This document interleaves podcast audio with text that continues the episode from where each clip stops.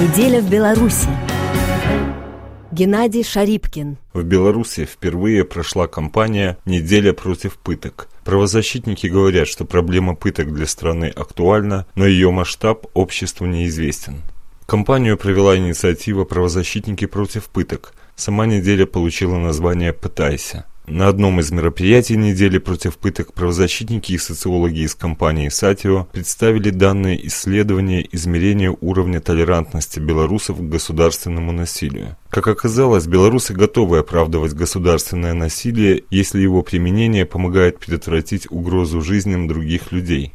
33% белорусов считают, что насилие со стороны сотрудников госорганов допустимо в случае угрозы человеческой жизни, 31% респондентов затруднились ответить на данный вопрос, а еще 13% сказали, что насилие допустимо в случае борьбы с терроризмом. 12% убеждены, что насилие может применяться в отношении особо опасных преступников, 8% в случае угрозы здоровью и лишь 6% полагают, что насилие со стороны государства не должно применяться никогда. В то же время, как отмечает в интервью РФИ социолог Центра Сатио Филипп Беканов, можно говорить в целом о низкой толерантности белорусов к государственному насилию. Правда, с поправкой на особенности национальной толерантности. Люди готовы назвать насилием только то, что сверх меры то есть действия, которые сверхмеры применяются, если человек там что-то нарушил и его побили, то только если его побили слишком сильно, это насилие. Да. А насчет э, того, что белорусы там лояльны, не лояльны, ну, двояко можно смотреть. То есть здесь же у нас ну, получилось два фокуса в исследовании. Первый именно вот э, государственное насилие,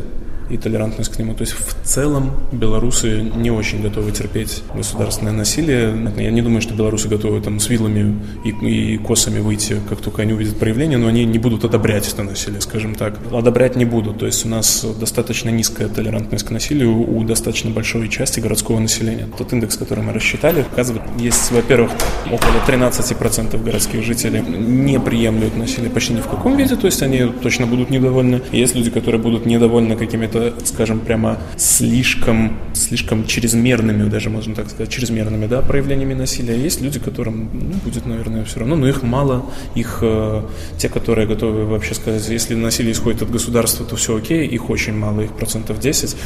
Люди не будут это одобрять.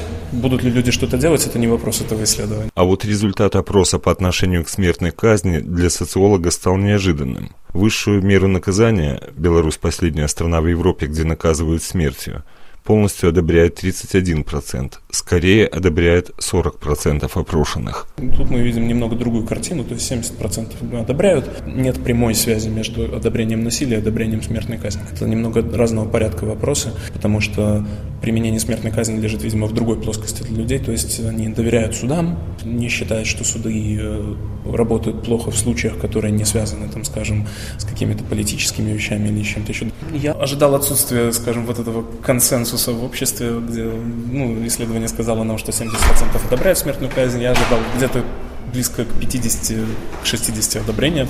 Я ожидал, что очень много людей скажут, у меня нет мнения по этому вопросу, потому что мне это неинтересно и так далее. Ну, таких всего 3%. То есть это меня немного удивило. Я все-таки думал, что процент одобрения ниже. Имеем то, что имеем. В России накануне Международного дня в поддержку жертв пыток 26 июня был обнародован опрос Левада-центра, проведенный по заказу Комитета против пыток. Каждый десятый россиянин сталкивался с пытками. Около 60% опрошенных назвали пытки недопустимыми, и только около 30% допустили применение пыток в исключительных случаях. При схожести наших государств результаты белорусского опроса меня удивили, отметил в комментарии РФИ гость белорусской недели, представитель комитета против пыток Евгений Чиликов. И все-таки можно наблюдать э, существенную разницу.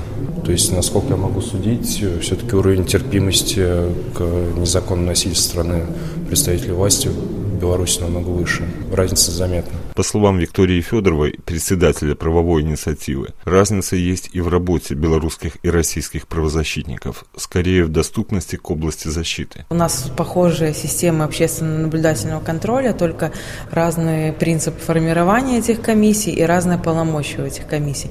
Если наши комиссии не могут без разрешения Департамента исполнения наказаний и соответствующего учреждения просто внезапно приехать в любое время, да, то есть не получая разрешения, наши должны уведомлять, получать там, им могут отказать. То есть они не имеют фактических функций контроля, они не могут фотографировать, они не могут наедине общаться с заключенными, они не могут принимать от них жалобы. То есть это просто декоративная функция, которая не позволяет получать объективную информацию из мест несвободы. Поэтому нам приходится работать только э, с родственниками, которые также имеют очень маленькую информацию, потому что свидания ограничены, телефонные разговоры тоже ограничены, и более того, запрет на телефонные разговоры часто используется как наказание.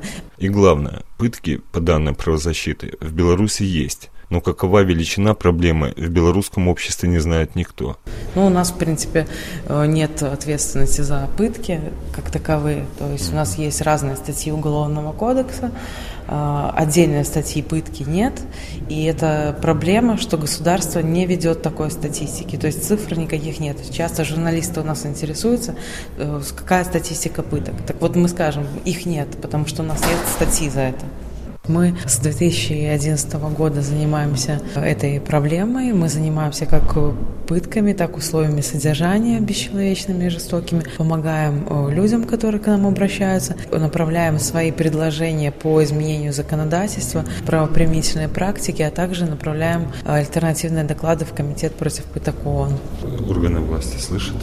Очень сложно, очень долго. К примеру, война за то, чтобы центр изоляции правонарушителей в Минске был отремонтирован, и условия были хоть более или менее, ну, стали человеческими, но заняло более семи лет, наверное. То есть это очень долго. Это большой кропотливый труд, но иногда мы видим э, небольшие какие-то изменения. Э, наши предложения иногда включаются в какие-то э, планы во время проведения недели правозащитники также начали сбор подписей в пользу подписания Беларусью факультативного протокола Конвенции ООН против пыток, который предусматривает создание национального превентивного механизма.